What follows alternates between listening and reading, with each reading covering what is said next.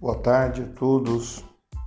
Estamos aqui no segundo episódio do nosso podcast falando sobre pesquisa de clima e nós estaremos falando agora sobre quais os benefícios da pesquisa de clima em uma, organização.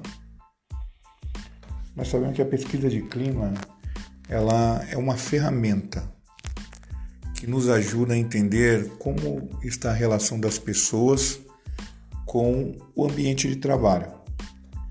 Nós já temos estudos né, que demonstram que um espaço profissional saudável ela tem muita influência direta na satisfação dos seus funcionários.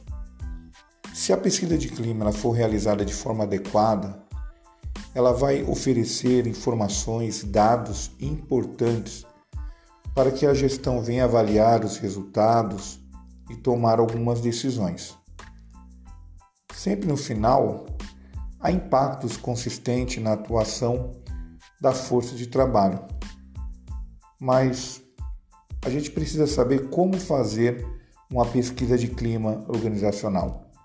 E é isso que nós vamos aprender durante nosso, as nossas aulas dessa quinzena.